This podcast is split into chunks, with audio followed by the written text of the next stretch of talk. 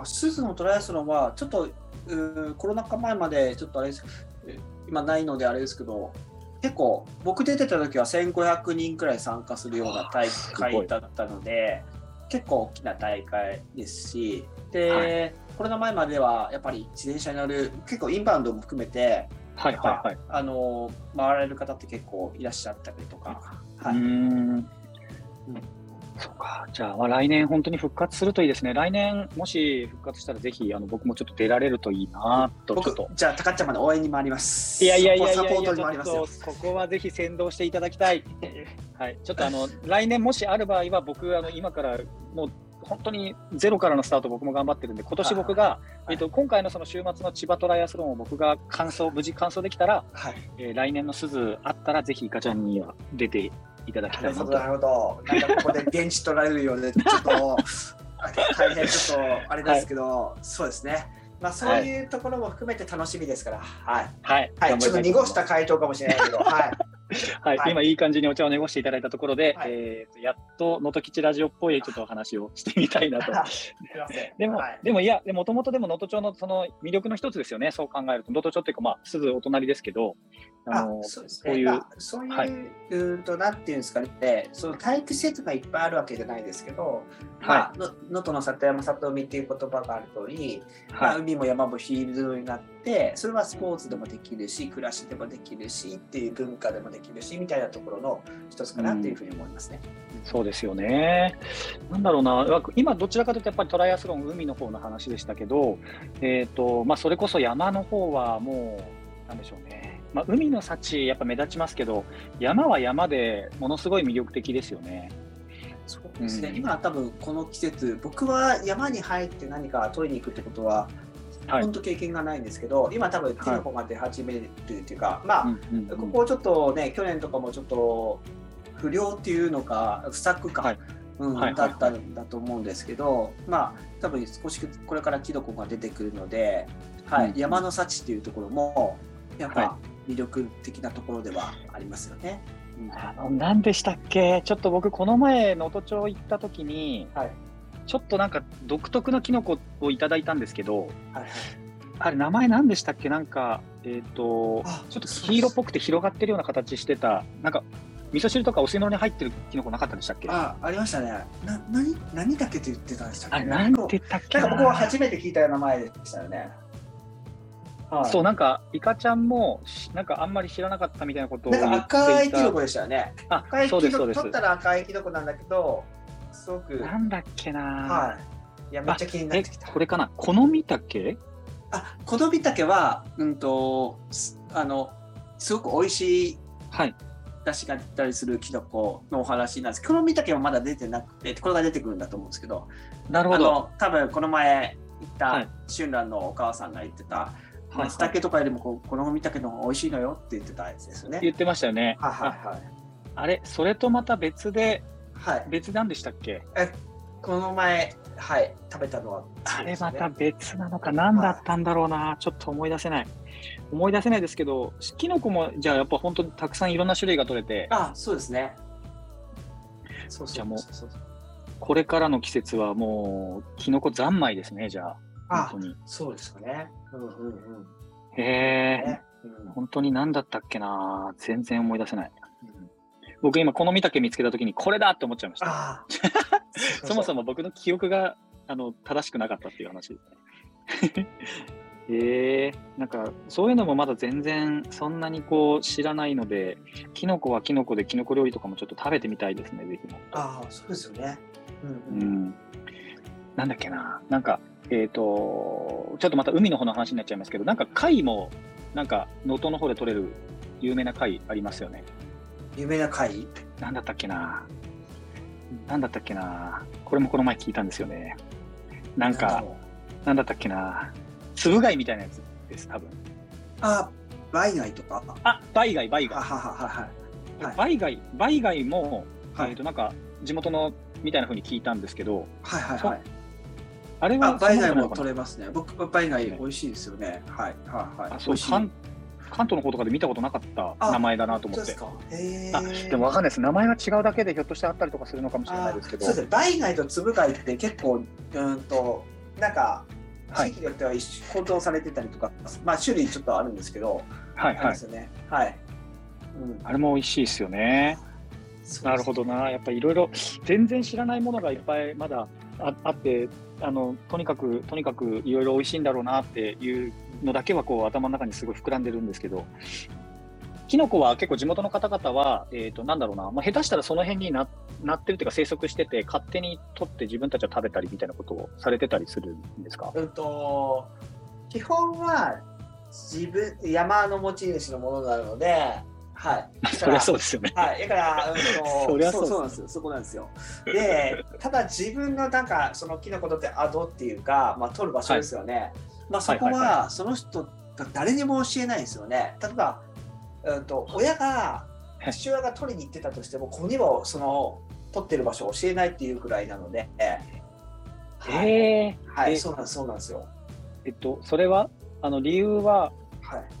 えー、っとそのなんていうんですか狩り場みたいなものはマル秘中のマル秘ってこと？あ、そうそうそうそうそうですよね。え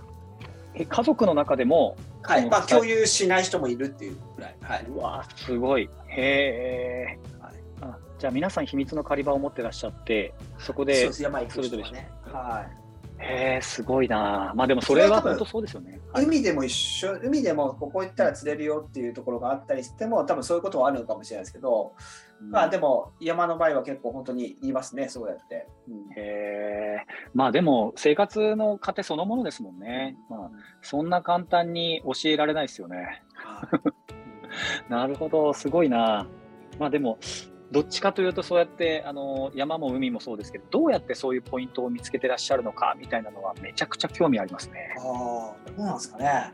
ねどうやって、はい、海とかはいかちゃんはあの海出られることもあるあ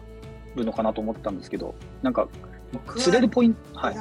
釣りも僕は小さい頃はもうめちゃくちゃやってましたけどね今あまりやらないですけどまあ今は大体皆さんそれぞれ、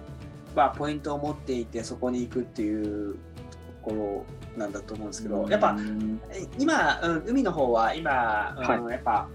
GPS が出てきて、魚探が出てきてっていうところで、はい、自分のあとポイントをね、押さえてっていう感じになってきてると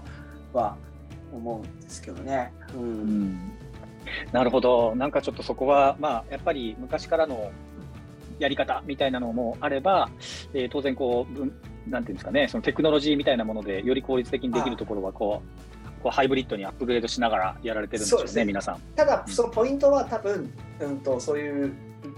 昔からあるところのポイントをもらってる人が、まあうんと、うん、より正確にそこを抑えていくみたいなところで、今そうやって技術も使いながらっていうところになってくるのかなと思ってなるほど。ちょっと計り知れないですね、本当その自然との共生みたいなのがやっぱり根付いていらっしゃるんだと思うんで、皆さん。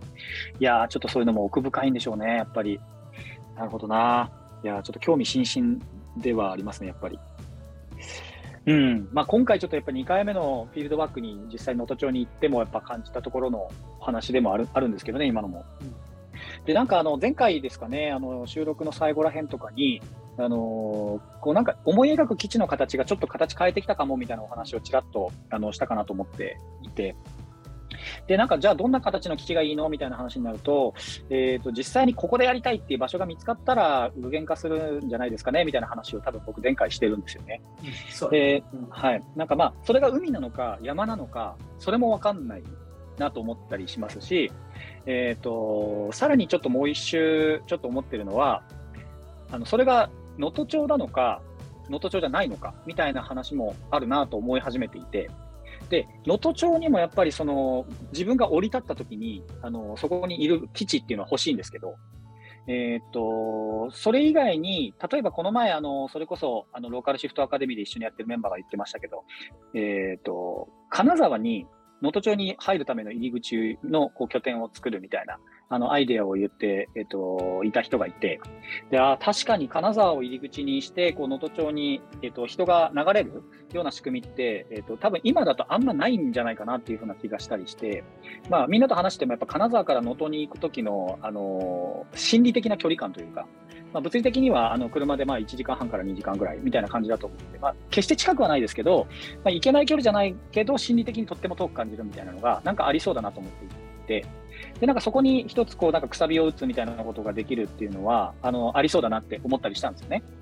で、同時になんか僕が思ったのは、その、同じことって東京でもあるなって、あの、東京の場合は東京から55分のフライトで能登空港に行けますけど、金沢より近いじゃんみたいな話もひょっとしたらあるかもしれないですし、僕みたいなのが、例えばメインの拠点を東京に置いてたら、まあ、東京側には東京側で基地いるよなって、あの、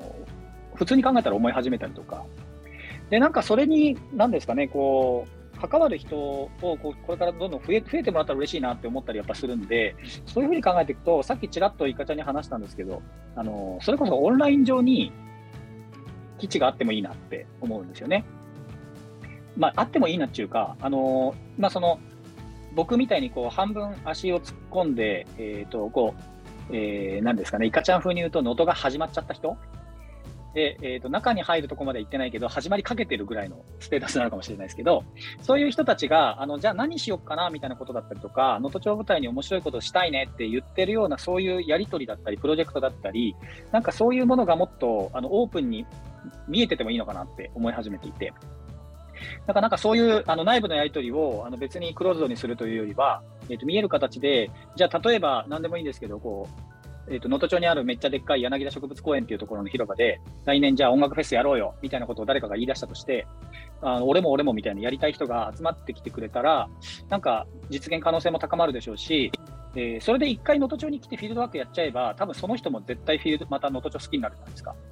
えー、じゃないですかって、もう言い切ってますけど、なると思うんですよね。だか、えっ、ー、と、一回現地に来てもらう。ためのその最初のきっかけ作りみたいなのが、えーと、オンライン上に能登基地っていう名前の基地があってもいいのかなっていう風な感じが今ちょっとあって、なんかなんかバーチャルの基地と実際の基地と、なんか両方欲しいなって、だんだん欲が出てきましたね。いやなるほど。欲が出てくるっていうのはいいことじゃないですか。なんかそこで、まあ、沼にはまっていただいてありが とうございますなんですけど、うん、なんかその話聞いた時、やっぱオンライン上に何か、うんと、ある意味のと感じるとかですね、例えば、はい、そこは能登から対話していくのでもいいし違うことから能登に変わっていくのでいいんですけどある意味なんかそういうのと感じながらなんか何かが生まれる場みたいなところって能登、うん、に来るっていうのは言うても東京からだと時間的には55分だけど例えば航空運賃かかりますとかいやその来てる間の仕事の部分東京にないとできない部分があるんだよとかあったりするとなかなかそこ行くとこのハードルも高かったりするので、やはりその分やっぱ離れちゃうわけですね。僕も東京の大学生と一緒にやってた時に、はい、来てる時はめちゃめちゃ熱量高いんですけど、その時までオンラインとかやってなかったから、はい、やっぱどんどん東京行くとどんどん下がっていくわけですよね、みたいなところが。あって。だから、そういう能登と関わるきっかけみたいなところが、やっぱオンライン上でもあったり、うん、はい。うん、すると、やっぱいろいろまた新しい気づきが生まれたりとか、うん、あ自分の思ってることが高まったりとか、あじゃあこでもそれ手放してやっぱこっちかなと思ったりとかいろいろできる場っていうのがやっぱ必要なんだろうなっていうのはちょっと感じましたね。そうですね、あると、あるといいなというか、まあ、別にやろうと思ったらなんですか、例えば Facebook のグループとかで、えーと、オープン、ある意味オープンに連絡取り続けるみたいなことも全然本当はできるんでしょうし、まあ、それが Facebook がいいかどうかっていう議論は全然あるとは思うんですけど、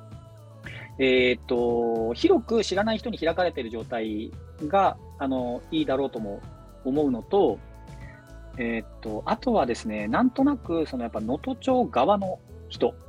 ですね、その中の人たちがどうやってその僕らみたいなそのこう活動に関心を持ってもらいもらうのか、で一緒にやっぱりこう混ざり合いながらやれたらいいなっていうのは最初からずっと思っているので、えー、とそれのハードルをむしろその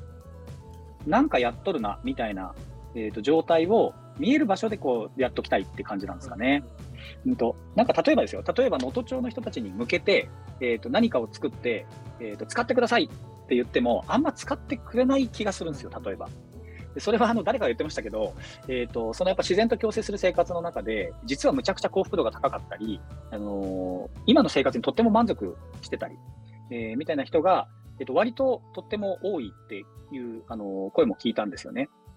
だからなんか何かが足りないとかって渇望があったりとか、こうじゃないと嫌だみたいなのって、なんかある意味あんまりなくて、この前もこれ話したかもしれないですけど、その要は自然みたいな、ものすごく、えーとまあ、自分よりも自分じゃ導入もできないようなものとやっぱり一緒に生活してるので、かわかんないですけど、あのそういうこういろんなものをやっぱ受け入れる覚悟みたいなのができてるからか、えー、あれもこれも欲しいみたいなことだったり、えーと、もっと良くしたいみたいなことだったり、なんかそういうこう強い欲求、欲望みたいなのが、もしかするとあんまり表に出づらかったりするのかなと思ったりしていて、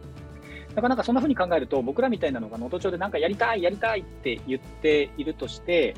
えーと、どんな風に入ってきてもらえるのかなっていうのが、なんかやっぱ一定の難しさみたいなのをやっぱり感じるんですよね。で、やっぱ方法としてなんか分かりやすいなと思ったのは、じゃあ僕たちが楽しそうに勝手になんかいろんなことをやろうとしていて、えー、とにかくそれは、その基地はあのその状態でそもそも盛り上がっていると。で盛り上がっているところに、お前らは何をしとるんだっていうふうに、えーと、まずは見えること。えー、なんかその、なんですかね、こう、シーンとしてたら多分何も起きないんだろうなとはやっぱ思うので、そういうのをこう見える状態でなんかどんどんやっていきたいなっていうのが、なんとなく今思ってることですかね。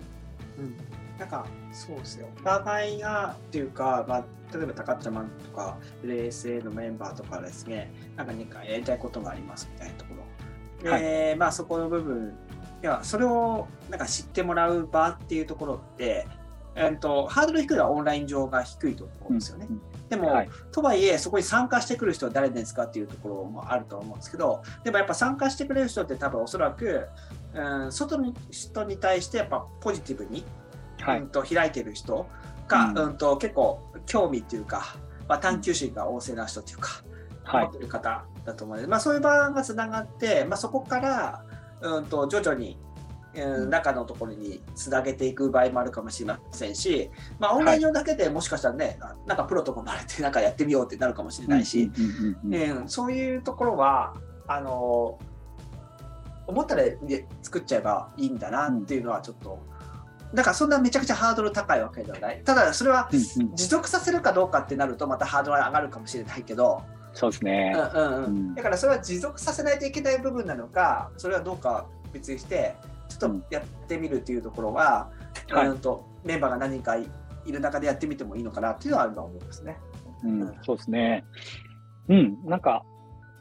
そういうふうに考えると、えっ、ー、と、現地でどこにえー、作ればいいんだろうとか、それってあの本当にそういう場所、物件も含めてそういう場所っていうのが、えーと、近い将来現れるんだろうかとか、うん、なんかそんなことを考えていると、なんか動き出せないなみたいなところもやっぱり正直あったりするんで、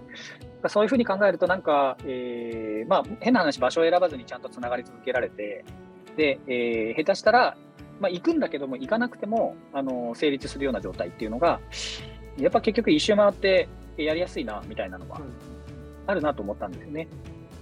で、なんかやっぱその状態だととっても告知とかもしやすいですしね、でそこでなんか動いてるなっていうのがあると、なんかその活動報告みたいなことも含めて、いろんなあの動きが取りやすい気がしてきたので、まあ、最終的に絶対現地にも欲しいなと思うんですけど、えーと、そこはちょっとやっぱ両輪あったらいいなっていう感じですね。なので、あのちょっとそっち作っていきたいと思ってるんですけど、思っているので、あの、はい、ちょっとまたお力をぜひお貸しください。いぜひぜひ、はい、そこは。いや、なんか、ね、どんどんアップデートしていくっていう捉え方でいいんだと思うんですけど、だから関わっていく中で、はい、まあ、何から始めるか含めて、うん、始まっていることも含めて、なんかそこからどんどんアップデートできながら、はい、しながらっていうところと、でまあ、うんとそこでやっぱ今回2回目のフィールドワーク含めて、はい、うんと能登と関わる人 LSA メンバー以外のとこも関わるとかも多分つながりとかもあ少しずつやっぱできてきてると思うので、はい、あそういうやっぱ多様性が生まれるってめちゃくちゃ重要だなって。そこが多分、高っちゃまが今オンライン上でも基地ができるかもというか必要かもみたいになってくるところだと思うんで、はい、そうですね。そうかもしれないですね。うん、なんかつながりがだんだんこうえっ、ー、と、これなんて言うんですかね、有機的なつながりって僕どういうことの、どういうこと言うのかあんま分かってないんですけど、えっ、ー、と、なんとなくそういう言葉なんですかね、こう、えー、なんか生き物みたいにあの動いてて、で広がってもいるし、あの場所も変えてってるみたいな、なんかそういう感覚が、やっぱり一回行くたびにそういう感覚があるので、えっ、と、また1ヶ月後くらいですかね、また能登町にあの行きますけど、それがまた楽しみでしょうがないですね。ですね。はい。一泊、一泊の予定だったんですけど、あのー、ちょっと気づいたら3泊にしちゃいました。あ、え、そうえ、え、本当ですか？はい。前後に1日ずつちょっと伸ばしましたね。えー、納豆。はい。はい、なるほど、なるほど。はい、そういうことが生まれるわけですね。そうですね。なんか、あの、もったいないなと思っちゃって、うん、えー、まあ、そうですね。今回、次行くのが、そのローカルシフトアカデミーの一応最終発表って位置づけで、あ、そういえばそれ、なんか能登町内で CM 流れるんですか ?CM が、はい、流れる、流れますね。流れてる？もう流れてるのかな？はい。すごい。はい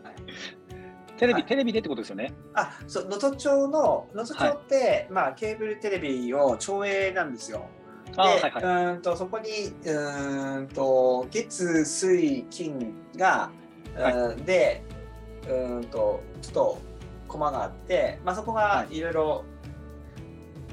その時収録したものが放送されるっていうニュースニュースみたいな後のトピックスみたいなものが出るわけです、行事とかね。はいはい、はい、で、多分その時に多分それが何時台に、まあ、繰り返し放送されるんですけど、そこに合わせて多分、はい、その CM が、あの、はい、多分うちの担当の方から、その優先テレビの担当の方にちょっと CM できないかってなって、はい、それが、はい。いや盛り上がってきましたね。めちゃくちゃ見たいです、はい、CM。はい、こっちでもやってほしい、やってほしいです。じゃあやっちゃいますか。30人じゃちょっと枠足んなくなっちゃうかもしれないので、そうですね、そろそろちょっと、まあでも、もう日数もね、あまり残ってないんで、なかなかこう、やっぱみんなの、あのー、なんですかね、考えてることとか、いろいろ聞いてると、いや、やっぱり面白いなって、うん、あのーね、面白いなって思いますね。はい、はい、うん。いや何がこれから起きるのかみたいなところはとってもあの楽しみになる一方なんですけど、まあ、でもやっぱなんかここでのつながりが今後何かを生み出しそうなあの感覚みたいなのはやっぱりずっとありますし、まあ、すでにもうつながりが生まれていて、あのそれだけでももうあの価値あるものになってきてるっていう感覚があるので、まあ、あとはそれが、えーと、能登町っていう舞台でどうこれから何にこう変わっていくのかっていうか形作られていくのかみたいなのが楽しみですね、本当に。いや、いいですね。はい。そうですね。えっ、ー、と、ちょっとオンライン上の基地どうしようかな。どうしようかな。なんか手っ取り早くできるといいなと思いつつ、まあ、これもちょっとやっぱり何人か巻き込んで、早速ちょっとなんかできるといいな。うんうん、なんか、でも、はい、なんか僕今思ったんですけど、はい、まあ、今、赤ちゃんと僕とで、まあ、こののどきちラジオやってますけど、ここはある意味居場所なわけじゃないですか。はいそうですね。はい、なってますよね。ここになんか今ゲストを迎えてみたいな感じで、はい、で、そこが、まあこれは配信もされてるわけじゃないですかっていうところで、はい、ある意味、なんかそこも、これオンライン上っていうのかどうかわからないですけど、うん、ここもなんか居場所っていうところが、あと、例えば能登に関わる人の認知されてくると、うん、うん、なんかそこはそこでいいんじゃないかなっていうのは今ちょっと感じましたね。あ本当ですね。はいはい、そんなふうに、そんなふうに、なんだろうな、使う、使うっていう言い方が正しいか分からないですけど、そういう場でありたいなって僕も今お話聞いて思いましたね。はい、なんかそういう場でも、だから居場所の、居場所ってどんな形態とかいろいろあると思うんですけど、ここもなんかある意味居場所の一つとして捉えていただいて、はい、と必ずしも全体的に双方向にならなくても、まあ、ここにゲストが来た時はね、いろいろ生まれるし、なんかそれがある意味、えー、双方向にならなくても情報として流れていることでまた誰かがつながりを生むかもしれないしっていうところでこれはこれで僕はなんかすごい、うん、うんとある意味能登基地になってるんじゃないかなっていうのはちょっと感じましたね。いやー、本当ですね。多分そんな風にしていくべきですね。あの多分一人ゲストが入ってきたら多分その感覚がぶわっと高まるんだろうなと思いました。ちょっとぜひあれですね、やっぱり次回、あのーね、早速ゲスト呼びたいですね。あ、ゲスト呼びますか。じゃあそうしましょう。はい、そうしましょう。はい、あのだんだんちょっと僕ら2人のトークに飽きてきてる人もいると思うので、あの混ぜて それこそ混ぜて混ぜていきたいですね。はい、はいはいはい、じゃあちょっと次回はぜひぜひあのゲストの方もお呼びしてやっていきたいなと。候補もね何人か、あの名前も出てるんで、あのまあ、ちょっとあのもしかしたら出たいって言ってくれる方もいらっしゃるかもしれないんで、そういう人にはあのぜひ参加していただきたいなと思います。はい、はい。はい、えーと、じゃあ今日もちょっといろいろお話ができて、とっても楽しかったですね。えー、はトライアスロンですね。はい、そうですね。僕はもう、はい、あの、もう、残3日とかなんで、もう、体調管理、本当しっかりして、はい、あの、まずはちょっと無事に、あの、次回の収録を迎えたいと思いますんで、はい、あの、シャレにならないような事故にだけはならないようにして、えー、まずは、ちょっと乾燥してですね、で、また、あの、イカちゃんの前に現れたいというふうに思います。楽しみにしてます。はい、頑張ります。はい。